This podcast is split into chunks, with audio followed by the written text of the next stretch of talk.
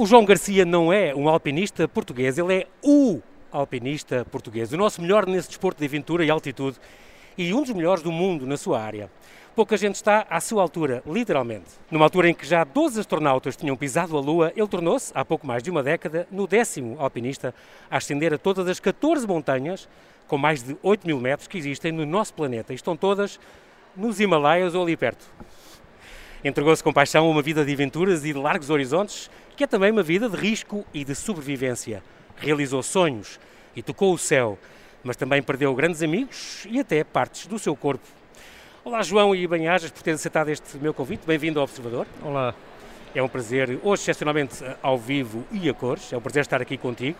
Namasté, comendador João Garcia. é preciso dizer que ele é comendador e é por isso que escreveu um livro com, com o comendador Rui Nabeiro. e é verdade isto. Muito bem, nós vamos recuar uns tempos, uh, uh, João, vamos recuar mais concretamente 37 anos. Antes disso, deixem-me perguntar-te, montanhista ou alpinista, ou também, já, já, vi desde 93 que eu sei que tu és himalaísta. Como é que tu preferes ser, ser classificado? João Paulo, olha, hum, eu acho que o montanhismo acaba por ser uma palavra demasiado abrangente. Eh, uhum. Acaba por ser todos os desportos que se podem praticar na montanha, desde o parapente, ao pedestrianismo, à escalada. Só que houve especialização e então houve o alpinismo, portanto, nos Alpes foi o berço de, do crescimento destas ascensões uhum. mais técnicas e passaram-se a chamar estas pessoas alpinistas. Mas eh, a coisa também uh, evoluiu para o lado do Himalaia e daí aquelas ascensões em que a grande dificuldade é realmente uh, o, o, subir a grande altitude, onde o ar já é rarefeito, onde falta oxigênio, passámos a chamar himalaístas e os sul-americanos, inclusive, também gostam que sejam Andeístas. chamados de andinistas. Andinistas, que engraçado. Pois eu, por mim, só sou um Serra da Estrelista e estou muito contente com isso. Muito bem, então vamos recuar então 37 anos, João. Tu eras escuteiro, foste escuteiro e tinhas jeito, como tu costumas dizer, e estamos em 83, quando tinhas 16 anos iniciaste na, na, escalada em rocha e aqui entra o clube, o CMG, o Clube de Montanismo da Guarda, foi, foi para ti um, um, grande apoio e logo, logo para lá foste de bicicleta, ouvi dizer? Sim, sabes que eu sou, de uma, eu sou de uma geração em que no pós-25 de Abril uma série de atividades em Portugal ficaram perfeitamente congeladas e o alpinismo, espeleologia e uma série de outras coisas eh, foi o caso. De maneira que eu queria aprender a escalar, eh, o escotismo, enfim, deu-me liberdade até um certo nível e, e foi realmente um encontro nacional de escaladores, que eu li que iria acontecer na Serra da Estrela, que abriu, digamos, este, esta nova porta, não é, para, para aventuras mais, mais sérias. E o Clube Montanhismo da Guarda, eh, pela proximidade, eram quem organizavam esse encontro. Eu demorei quatro dias a lá chegar, porque fui de bicicleta, com 16 anos não temos muitos recursos, a bicicleta era o meu recurso mais valioso. Incrível. E, e, e olhando para trás, se formos a ver, eu já já tinha, no fundo, algum perfil de, de, capacidade física, de gostar de preparar a minha aventura, não é? Aquilo não foi improviso, aquilo houve realmente... Houve preparação. E... Houve preparação, logística, até para convencer os meus pais a deixarem-me ir, não é? Quem são os pais hoje em dia? Eu penso que, exatamente, com 16 anos, anos, deixam o miúdo... Vou de bicicleta para a Serra da Estrela, adeus pai, um adeus mãe. Um par de semanas de bicicleta. Sim, Caramba. mas depois é, é, é, engraçado porque este clube de montanismo da Guarda, fica aqui esta homenagem uh, feita, não se ficou pela Serra da Estrela. Eles, no ano seguinte, depois tiveste hipótese de, de ir, por exemplo, aos Alpes. Aí já foi um pouco mais à rebelia, porque eu, eu fiquei tão entusiasmado de aprender a escalar em rocha e percebi que havia ali um grupo, já uma elitezita, que eles eram novos, estavam todos vestidos uniformizados verdadeiramente, com os mesmos forros polares e, e eu perguntei-lhes, então para o ano vocês vão a essa montanha branca lá em França, não é? Essa, eu posso ir convosco? E eles olharam para mim e disseram aquela coisa categórica, o miúdo, cresce e aparece, Exato. não é? E, e eu, portanto, eu fui à rebelia não, Foste à mesma? E fui lá ter com eles e resumindo... Mas quer dizer, escondeste num, num, num jeep? Não, quando, quando abriram a carga, estavas lá tu? Não, eu, eu, eu aí Conseguiste... acabei por tentar, eh, portanto, toda a ajuda dos meus pais e eu arranjei maneira de lá ir ter com eles. Aliás, eu, eu fui contra a vontade deles, porque dentro daquele entusiasmo, mas também de alguma ingenuidade, do meu 16 anos, eu olhei claro. para eles, eram nove, eles tinham uma carrinha de nove lugares, se calhar é por isso, eu não tenho lugar no carro. Exato. E, e, portanto fui, fui no ano seguinte ao Monte Branco e foi muito difícil. Subir, Aí já foi escalada em neve e em gelo. Subir 4.800 metros é de, de, desnível sem pré-adaptação do organismo à altitude é, é realmente violento. Mas eu consegui chegar lá acima e fiquei, fiquei muito feliz, fiquei muito motivado. Ficou-te o bichinho? Ficaste Olha, a dizer, eu o bichinho vem pelas mensagens que nós recebemos. Eu, por exemplo, no topo dessa montanha percebi que o alpinismo é um desporto justo. Só atinge o topo quem se esforça. Não é quem é mais bonito, quem tem roupas melhores, ou, ou melhores equipamentos, ou, ou, é mais velho, ou já fuma, ou já trabalha, ou já é casado, ou já tem filhos. Não. É justo. Eu era miúdo e consegui chegar lá acima quando alguns deles não conseguiram. Pois não, é? não tiveram aquela capacidade de sofrimento, de, de empenho, de, de, dedicação. Mas também, tu tinhas, foi nessa altura que já, já praticavas triatlo, tu já tinhas uma, uma, já tinha... uma preparação de competição que te deu essa eu parte acho física. Sim, eu acho que sim. Eu, eu, acabo por ser fruto também daqui de algumas felizes eh, coincidências e uma delas é, é justamente isso, é o facto de eu ter praticado desportos eh, essencialmente de capacidade de resistência que me foram muito úteis para para, para a alta montanha, não é? Uh, aquilo uhum. na gíria do desporto dizemos que eu já tinha um maquinão cá dentro. Uh, Sim. e também fizeste, entre 90 e 93, uh, eh, trabalhaste na, concretamente no Exército, quartel-general das Forças Aliadas na, na Bélgica, e aí aproveitaste de estar na Bélgica para também fazer algumas sim, incursões sim, nos Alpes, não? Sim, aí foi também uma das tais felizes coincidências que eu, que eu refiro e que, enfim, eu lembro-me que no início eu demorava cerca de 7 horas com a rodoviária nacional de Lisboa à Serra da Estrela e eu agora estava ali na Bélgica a 700 km de, de Chamonix, quer dizer, eu em 7 horas também não ia para a Serra da Estrela, mas sim para o coração dos Alpes. Exatamente. E então aproveitaste claro, como diz também na gíria, diz-me com quem andas, dir-te a quem és. Passei a andar com outras pessoas, pessoas mais evoluídas a nível de alpinismo e, e evoluí muito e mais rapidamente. por ti também e tu com eles. Exatamente. Uh, as companhias que se calhar os teus pais não adoravam, mas, mas já, perceberam que te faziam feliz. Aí já era maior e vacinado e já vivia fora de casa, portanto estava... Vamos falar dos Himalaias, João, em, em 93, um, a primeira vez que foste lá aos Himalaias, portanto com, com os polacos, estiveste neste monte Shoyu, no, no Tibete, uhum. uh, aliás inventaram uma nova, descobriram uma nova rota, e tu já tinhas este bichinho, Everest, Everest, Everest na cabeça. Em 96 tentaste juntar-te aos polacos e não, ainda não foi à altura. Mas depois houve duas tentativas, em 97 e 98, que, eu, que a montanha te disse: não, não. ainda não é desta. Pois. Mas estavas a 8 mil metros, 8.200 metros, 8.500 metros, como é que é possível? Isto acaba, acaba por ser aqui uma evolução algo lenta, gradual, não é? Uhum. Em que, hum, se formos a ver, isto é um desporto, e é um desporto que partia da mesma base filosófica dos outros desportos, não é? No caso do futebol queremos marcar cada vez mais golos ou ganhar mais campeonatos, ou uh, no atletismo queremos correr cada vez mais claro. ou cada vez mais rápido, uhum. e no alpinismo nós queremos subir cada vez mais, mais alto, alto, não é? Para sentir mais dificuldade uh, ou, ou por uma vertente mais empinada, mas no fundo, no fundo, todos os desportistas de todas as modalidades, no fundo, no fundo, eles querem é superar eles próprios. Portanto, chegar ao Everest era só uma questão de tempo.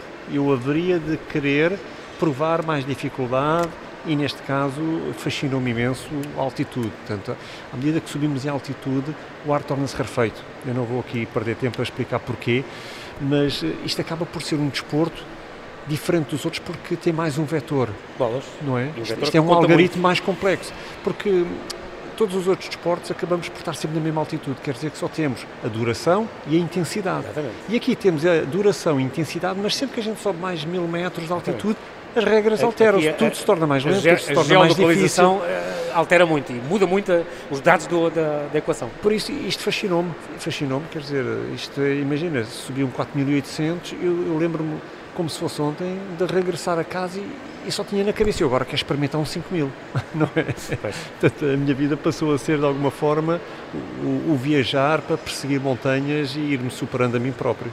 Até que veio 1999, foi então, uh, já com o teu amigo uh, Pascal, belga, uhum. já tinham decidido organizar expedições, disseste, para o ano é que a gente vai organizar e vamos nós levar um grupo e pronto, é o que vai acontecer, e, e assim foi, em 99, foi então a ascensão que te trouxe mais fama, a escalada do Monte Everest, o primeiro português, pela rota de norte, que, uhum. que, é mais difícil e mais barata, como costumas dizer. Pois. Isso é barato e porquê? Por causa há licenças de, de escalada e por isso é, no Tibete é mais barato no Sem dúvida, sem dúvida. Na, naqueles tempos, eh, vamos lá ver, no hemisfério norte, todas as faces norte estiveram durante mais tempo uh, glaciares, não é? Uhum. Portanto, houve ah, mais okay. esse efeito da erosão. E, portanto, de modo geral, no hemisfério norte, todas as vertentes norte são mais empinadas, são mais abruptas, mais sombrias, mais difíceis. Logo, menos gente a tentar, mais baratas. Okay. O lado sul, não é, do, do Everest, por onde o Everest foi suave. subido pela primeira vez e é considerada a via normal, uh, acaba por ter mais gente a tentar, logo mais cara. E mais fácil também, então. É mais suave, se calhar, não tem tantas escarpas, tanta... Não podemos dizer que é mais fácil, uh, apenas é menos arriscada porque na fase final, por ter mais inclinação, se houver algum azar, os alpinistas conseguem perder altitude muito mais rapidamente. rapidamente. Portanto, e, e, neste caso, menos tempo a, a, grande altitude, essa menos exposição acaba por ser segurança. Muito bem. Todo, todos os teus eh, recordes uh, falam muito que foste o único português, por exemplo, neste caso, o Everest, a alcançar, estamos a falar de 8.848 metros, a alcançar esta altitude, uh, este cume, no dia 18 de maio de 99, sem recurso a oxigênio artificial. Portanto, a questão de ser sem oxigênio, e aí é que a gente vê muito por cá. Por exemplo, há mais quatro portugueses, três portugueses e uma portuguesa, que já subiram o Everest, mas todos eles levaram sherpas, carregadores, e todos eles levaram oxigênio extra, suplementar. Pronto. Tu fazes questão de não levar. Porquê? Isto é uma questão de, de ética? É uma questão, acha que é doping? A pessoa, é uma ajudinha que a pessoa deve tentar não, não, não usar? Eu, eu nem gosto de usar essa palavra doping porque eu, eu próprio não sei bem o que é que é isso do doping, mas... Uh, uma droga na... que te ajuda a atingir o teu objetivo que sozinho, sem ela, não conseguirias tanto. Eu, eu, vejo o doping como uma droga que acaba por te acelerar a tua recuperação física por poderes treinar mais do que os outros, logo ficas mais... Eu, eu acho que o oxigênio é muito mais do que doping. O oxigênio é um aporte instantâneo de energia. Okay para quem é da geração é um do shot, Popeye. É um shot de droga. É, é, o, é o espinafre, é o espinafre exatamente, do, do Popeye, Popeye, não é? Portanto, é um, é um, é um aporte instantâneo, quer e, treinos ou não. Portanto, fizeste sempre questão de, não, eu tenho que ir por e, mim, como eu sou, como eu estou. João Paulo, na, na, sequência daquilo que eu disse há pouco, em que queremos fazer cada vez mais e eu quero me superar a mim próprio, uhum. eu tenho que fazer sempre com as mesmas regras, não é? Sim. Se eu escalei 5 mil e 6 mil e 7 mil sem recurso oxigênio, quer dizer, não é nas mais altas ou mais difíceis que eu agora nos últimos mil metros vou, vou, usar oxigênio e estou a 8 mil metros a respirar se calhar uma atmosfera como se estivesse a 6 mil. Isso é uma aldrabice. É como agora a Rosa Mota dizer que vai correr meia maratona e a outra metade faz lambreta. E tenta enganar a malta, 21 mais 21, olha, pronto, são 42. Então Isto... sempre é uma questão ética, então, para ti. Não, de, eu, de, eu, de deontologia desportiva. Se isso acontecesse, eu dizia, oh Rosa, uh, isso, é, isso é uma aldrabice. Assim não vale, exato. Mas isto agora é que é a parte triste, é que Neste momento, mais de 99% das pessoas que dizem ter ido ao cume do Everest, nos últimos mil metros, metem uma, duas ou três garrafas de oxigênio, se calhar com 4 a... litros por minuto ou 8 litros por pois minuto, e estão lá em cima, se calhar como se estivessem 6 mil metros. E para mim isso não faz sentido. E estes 99% tu, tu não estás a inventar, é mesmo. Tu estás, eu fui ver a net, estás incluído entre o 1% dos alpinistas que conseguiram fazer estes, por exemplo, os 14 picos e não sei o quê, os 14, 8 mil metros, uh, sem oxigênio. O mais triste é que em 1999 éramos 4% e neste momento somos menos de 1%, ou seja, a tendência é fazer cada vez mais da, da maneira mais facilitada, Exatamente. ou seja, é escalar como há 60 anos atrás e para mim isso não faz sentido. Entre todas as, as, as uh, o, que, o grave que é a pessoa estar com pouco oxigênio, uh, pode ser uh, o, o, a grande fadiga que a pessoa sente, eu, o máximo que eu fiz foi os 5 mil metros, já sabes? Sim. E realmente a grande fadiga, não, não, a perda de apetite, não querer comer nada, não querer estar com ninguém, só quer ter, ver a vista, a fotografar e depois só apetece é dormir e estar com um canto e ninguém olha para mim. Uh, também há os edemas pulmonares, os edemas cerebrais de grande altitude e tal, mas esta questão de torna, tornamos mais estúpidos. Esta, isto é verdade ou não? Não raciocinamos uma velocidade é. normal, é. ficamos é. a 50% das nossas capacidades. É. A nível cognitivo isso nota-se? Nota-se, nota-se Portanto, fizeste mesmo decisões muito. que... E eu acho que em 99, em parte, portanto, eu digo que foi a pior expedição da minha vida, uhum. não é? Porque quem não esteja recordado, eu sofri congelações muito graves, Exatamente. perdi parte dos meus dedos, dedos, e o meu companheiro e amigo faleceu. É? Para mim isso é uma tragédia. Sim. E, no entanto, ali aqui a ver a, a, televisão à frente, quer dizer, foi, foi a primeira vez que os mídias fizeram de mim abertura de telejornal e capa de revista, quer dizer, ainda hoje eu tenho algum, alguma dificuldade a lidar com esta coisa do good news, no news. Não é? Sim, mas João, também não, não por causa da, da, tragédia necessariamente, mas porque foste o primeiro português a atingir o Everest. Sim, foi que eu sem dúvida um marco importante no, no, claro, no alpinismo então, português. E que ainda hoje mantém, curiosamente. E, mas acima de tudo eu tive que reconhecer que tinha cometido erros. E Sim. parte desses erros foi devida ao ar rarefeito da grande Pronto, altitude, é em que faz com que a gente não tenha Afeta. o mesmo discernimento que temos cá em baixo. Portanto, é- esta hipóxia não se faz sentir só a nível fisiológico, mas também a nível mental. E às vezes não tomamos as boas decisões e, e logo uma delas foi ter estado no, no cume do Monte Everest, como se diz na gíria, tarde e más horas. Foi porque houve um atraso, houve não sei o quê. Tu, tu por não levares oxigênio também há aquela coisa de não podes pernoitar nos vários, ba- nos vários base camps a caminho. Tens que fazer tudo. Temos que fazer shortcuts, ou seja, fui para o campo 1, do campo 1 fui diretamente para o campo 4 e, e logo nessa noite arrancar para o cume. Isto torna-se muito mais cansativo. Mas quer dizer que tiveste três dias sem dormir? sim, mas isso é é relativamente normal. Dormimos umas, algumas horitas, dormimos Sim. duas horitas aqui. Umas cestas. Porque, acima de tudo, o tempo que a gente está dentro de uma tenda é de reter neve e gelo para fabricar muitos líquidos que precisamos de ingerir to- to- todos os dias. Isso é impressionante, porque a partir de uma certa altura, 5 mil, 6 mil metros, a própria respiração. Mesmo que a gente leve aqui umas garrafinhas de De água, água. isto na mochila A própria duas, respiração, três está, horas o teu corpo está a sugar a umidade que quase É, não há a é. essa altura. É um ar muito seco. E- Portanto- e, por isso, o que é que vocês fazem? Têm que beber muitos chás, sopas, derreter a neve? Mas o problema é que, do ponto de vista prático, fazer essa água, derreter neve e gelo e fazer esses líquidos, demora muito tempo. Ok. Daí eu às vezes referi, é que não é só usar oxigênio no oxigênio, é os Sherpas é que fazem esse trabalho todo.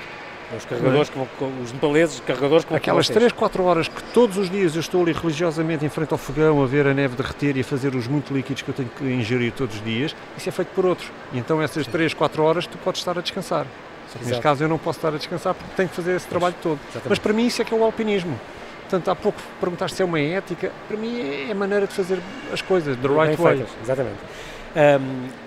A questão de teres perdido a, a pontas de dedos e, de- e dos pés também, se não me engano, das mãos e dos pés. Sim. Isso, que, que, mazelas é que tu tens? Te- Ficaste com menos força nas mãos? Bem, Por exemplo, a questão do acima nariz. de Perdeste tudo- também o teu nariz, eh, com isso perdeste o Sim. olfato, por exemplo?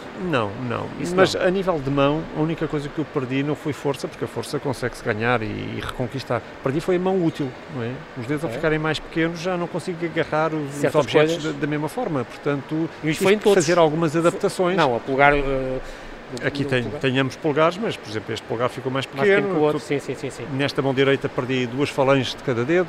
E, portanto, isto agarrar aqueles objetos eh, como antigamente já, já não consigo. Tu, em 94, uns anos antes, 5 anos antes, já tinhas tido uma lesão, se não me engano, numa, numa unha de um pé ou qualquer coisa, e que tu dizes, é uma Sim. coisa que eu já tinha apanhado e que passei a ter mais frio nesse pé. Exatamente. Ao contrário do que nós pensamos que Incrível. ficamos mais rijos, como se diz na gíria, eh, pelo contrário, eh, ficamos É é mais fragilizados. Porque sempre que sofremos aquelas congelações em que não há, digamos, eh, consequências drásticas que, que- que levem à amputação, eh, toda essa cristalização de, de- de todas, eh, o retorno venoso, que é feito a nível capilar, não é? Microcirculação nas extremidades, isso fica destruído. E, portanto, esse retorno já não se faz da mesma forma como, Isto como tudo é efeitos de altitude, porque Isto àquela altitude, da altitude e do frio. o, o oxigênio não, não, não, não há uma oxigenação, digamos, pelo sangue das extremidades, não é? Tanto como que congelam. Aí ah, come- come- começa a haver uma necrose dos tecidos, é isso? É, é, é mais complexo do que isso. Ok. Eu, eu, eu não iria tanto pela falta de oxigênio, eu iria mais pela desidratação e pelo excesso de tempo em altitude. Porque um dos mecanismos de adaptação do organismo é fabricar mais globos vermelhos, é uma desproporção. Aquilo na gíria que a gente chama mais hematócrito acaba por ser uma desproporção de mais globos vermelhos para facilitar o aporte do oxigênio, às Oxigênio. células. Só que Exatamente. um excesso de hematócrito torna o sangue mais espesso, mais viscoso. Por isso não chega e tanto às mais pontas, uma vez, na extremidade, capilares mais pequeninos. e como é que a gente consegue liquidificar o sangue? lógico. Bebendo muito. Só que fabricar líquidos é, É uma extremamente fatura pesada penoso. nessa, nessa é? altura. Portanto, isto, a segurança ali é ser rápido. É? Quanto menos tempo eu estiver lá em cima, menos estou ah, na, na zona da morte, logo... Zona da morte, como, como chamam normalmente a partir dos 7 mil, 8 mil metros, já lhe chamam zona da morte, eu li isso. É porque não se vive, sobrevive-se. É, e, e inclusive há, há, há quem diga que a partir dos 5 mil e tal, met- 4 mil e tal metros, como tu dizes, não é? Não há comunidades humanas, não é possível ah, sobreviver em muito tempo. Seja, Tem seja na América lá, do tem- Sul, seja na Ásia, não há Exatamente. tanto... Depois aconteceu este, com este, este acidente, este, esta, este, esta tragédia com, com o teu colega de escalada e grande amigo que era, o Pascal de Brouwer. Ele morreu ao cair numa ravina, já, já na descida, ele chegou lá acima contigo e depois, e depois caiu. Ahm, há uma, uma história também com um casal de brasileiros que, para não haver, porque também já, já tinha havido um polaco que também tinha morrido, congelado, também ao descer do topo, se não me engano, na mesma, na mesma expedição. Um, e, os, e, estes brasileiros, este casal brasileiro, pensa que, que, diz que tu poderias ter sido a terceira vítima se não tivessem sido, uh, se não tivessem também resgatado ou não tivessem Sem optado dúvida. por não subirem eles para tu poderes regressar são e salvo. Não é bem assim, mas sim, eles foram, digamos, os únicos que foram ao meu encontro. Uh, vinha eu uh, já desolado, a segunda noite a ter ingerido muitos poucos líquidos, a ter passado muito tempo a, a grande altitude estava a descer dos 8.400 para os 7.100 e eles foram os únicos que saíram realmente do acampamento base e foram ao meu encontro no acampamento 1 a 7.100 e que reconheço que sem dúvida que se não fosse o auxílio deles eu não sei se, se estaria aqui para, para contar a história. Mas a verdade é que eu desci tudo pelo meu próprio pé e, e foi-me preciosa depois essa, essa ajuda porque vinha bastante debilitado. Uh, mas uh, esse, esse, casal de brasileiros acabava por ser também da nossa, da nossa expedição. O que eles fizeram por mim também eu faria por eles. Sim. Portanto, não, Há muito este espírito de solidariedade entre vocês. Não falar que eles uh, abdicaram da chance de subir ao cume. Quer dizer, uh, Para te ajudar. Uh, isto, há janelas de oportunidade e a meteorologia tinha dado ali dois dias de bom tempo e uhum. tinha terminado. Portanto, eles também não iam ao cume. Porque, Sim. Porque, porque não foram. Já, já a montanha diria, como nas tuas tentativas anteriores, hoje não é dia de ir. Mas é impressionante estares a 8.500 metros, como tiveste uma das tentativas, e depois só faltavam aqueles 300 metros e ter no que voltar para anterior, baixo. No ano anterior, para mim, foi ter aquilo... que voltar para trás. Foi aquilo que eu, portanto, em, em 98, eu, eu senti que hum, tive que dar meia volta devido a, ao excesso de vento, não é? Mas cá, cá dentro percebi que eu tinha capacidade física para ir lá acima uhum. e, e, portanto ao regressar a casa com essa experiência, eu já tinha desbloqueado, digamos, esta dificuldade psicológica, não é? Será Sim. que consigo? Exatamente. Portanto, eu tinha percebido que eu conseguia se tivesse uh, todas essas, uh, essas chances. Portanto, há aqui dois tipos de frustração quando a gente não consegue atingir um objetivo. Uma coisa é não conseguirmos porque não nos preparamos bem, outra uhum. coisa é porque não tivemos chance de tentar. Exatamente não é? Claro. Com, com um mínimo de chances. Em 2005 uh, fizeste uma subida ao Lhotse, que também é no Nepal, uhum. onde o companheiro de, de escalada, o Helder Santos, sofreu uma intoxicação alimentar e teve que ser evacuado. Uh, tu aí terminaste sozinho. Eu, não é muito arriscado a pessoa fazer uma montanha destas sozinho. Isso nunca se deve, a, a nunca se de, fazer. Olha, eu vou, vou, tentar responder como às vezes os miúdos nas escolas me perguntam se o alpinismo é um desporto coletivo ou um desporto Exato. individual, Exato. não é? Porque eles na escola, os professores Sim. ensinam, ah, isto é um desporto individual, isto é um desporto coletivo. Sim. Eu costumo responder é ambos, ou seja, okay. até o último acampamento, até ao dia de cume, acaba por ser um, um desporto coletivo. Mas no dia de cume, até pode estar com um companheiro ali a 5, 10 metros, mas cada um está por si. Cada um está por si. Porque se acontecer ali alguma coisa, eu pouco mais consigo fazer. fazer, se não dar-lhe ali algum apoio de presença. Exato, psicológico. Não é? Porque é, é penoso, quando estamos acima dos 8 mil metros, o máximo que a gente consegue tudo, fazer tudo cansa, é, é? é, três respirações e uma passada, três respirações e uma passada. É, é realmente muito penoso. O vestir, o, calçar umas botas também é se calhar 15 minutos cada bota.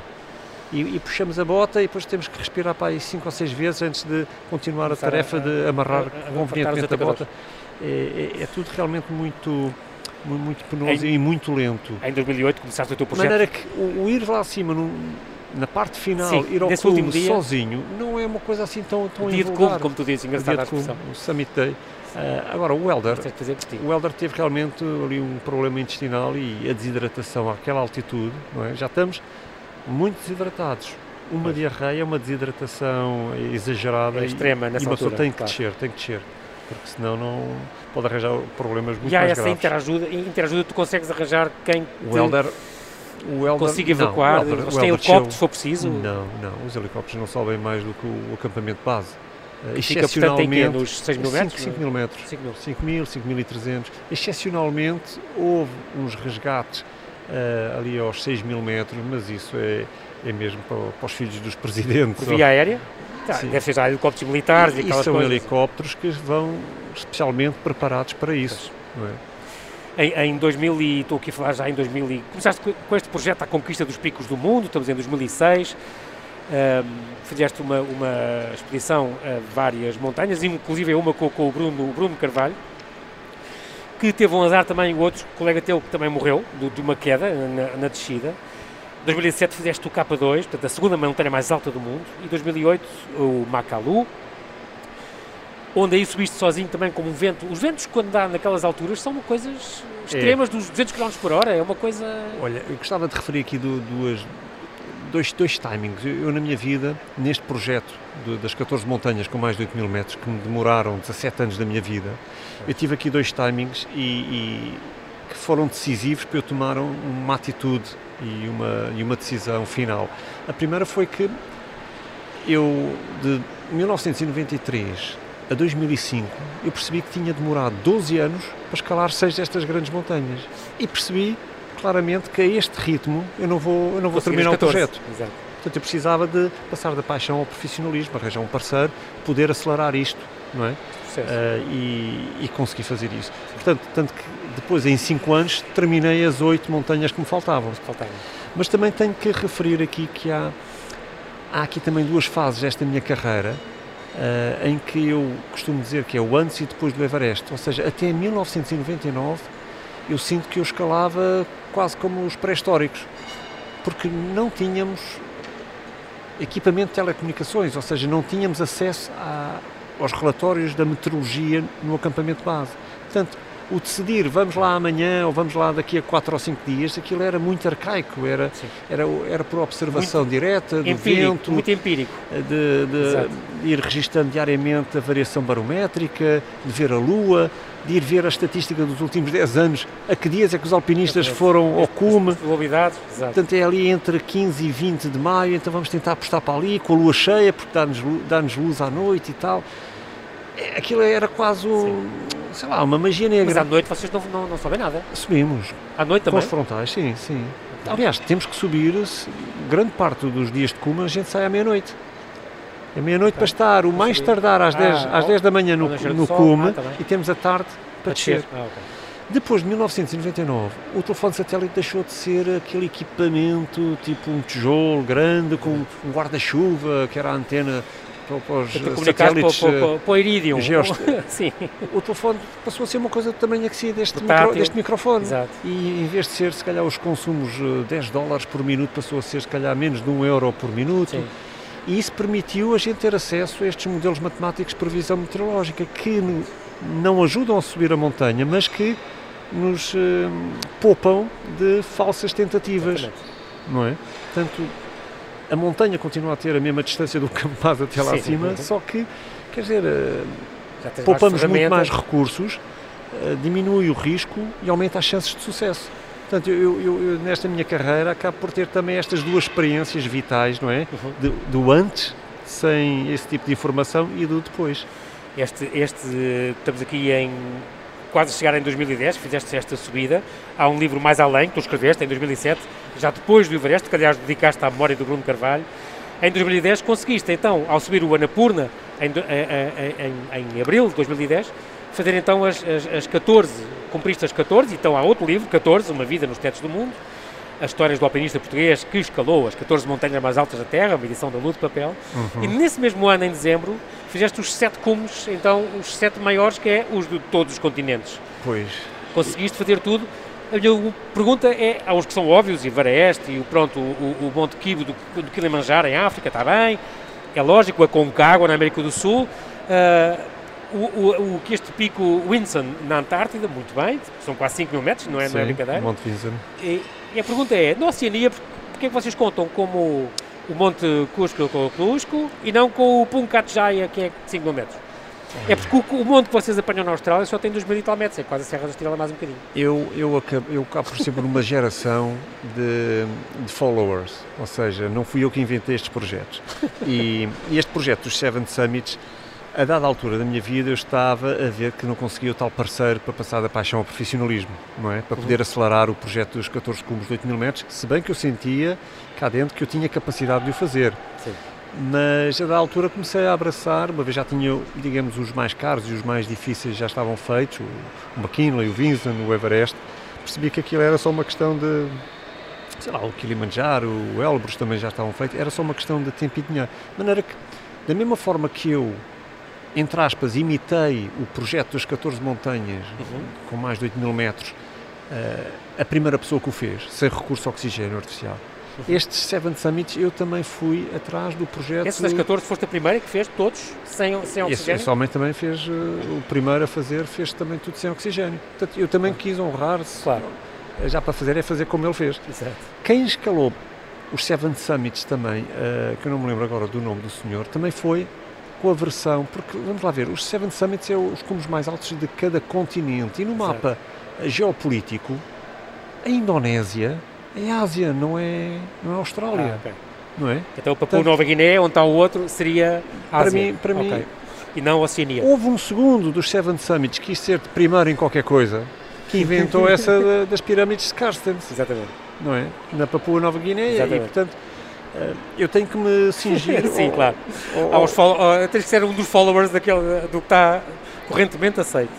Um, a questão de seres radioamador interessa alguma coisa para, para, as tuas, para a tua profissão ou não? Como alpinista profissional? Eu, eu acho que o radioamadorismo já vem de há mais de 30 anos, porque eu comecei a usar rádios nas expedições.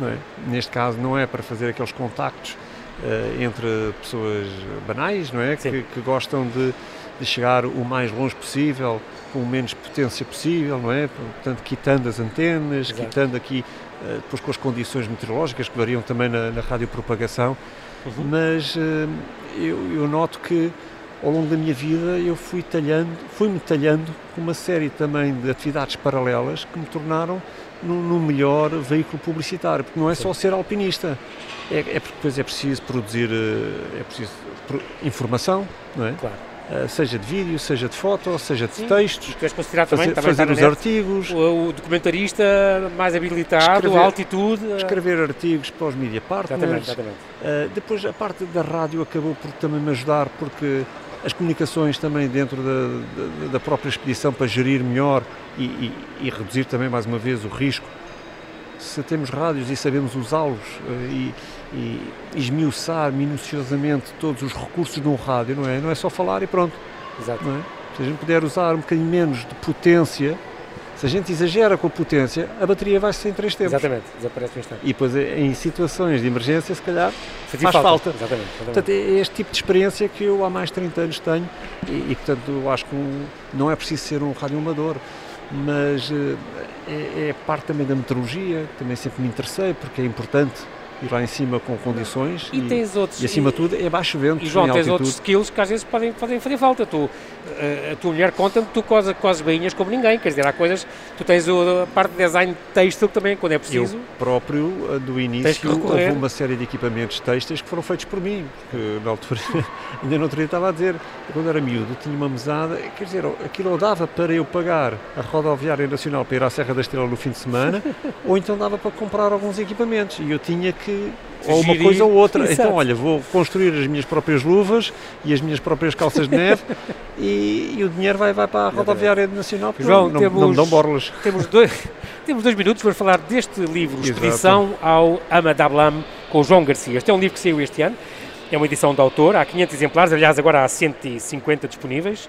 É uma campanha que está a durar até 23 de julho. É um livro que, portanto, que tem, que a tua mulher Inês Guiz escreveu contigo, com o relato desta tua, já foste duas vezes, este Amadablam.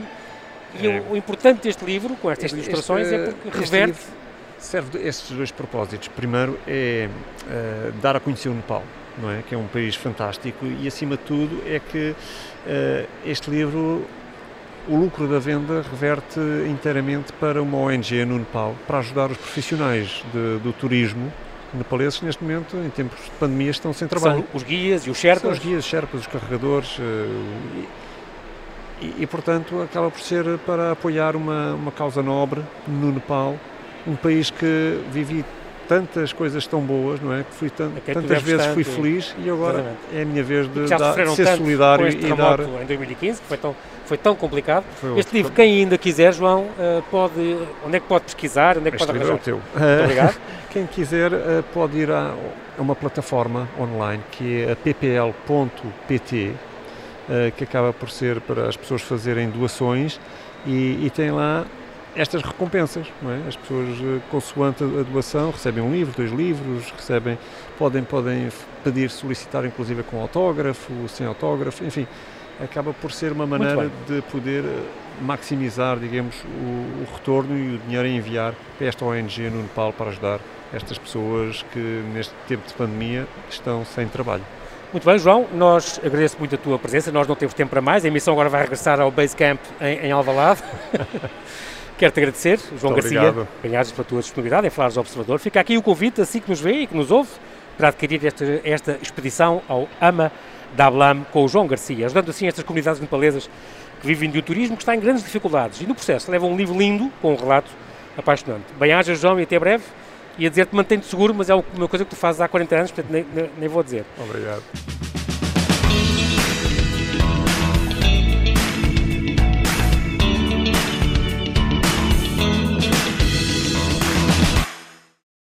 Obrigada por ter ouvido este podcast. Se gostou, pode subscrevê-lo, pode partilhá-lo e também pode ouvir a Rádio Observador online em 98.7 em Lisboa e em 98.4 no Porto.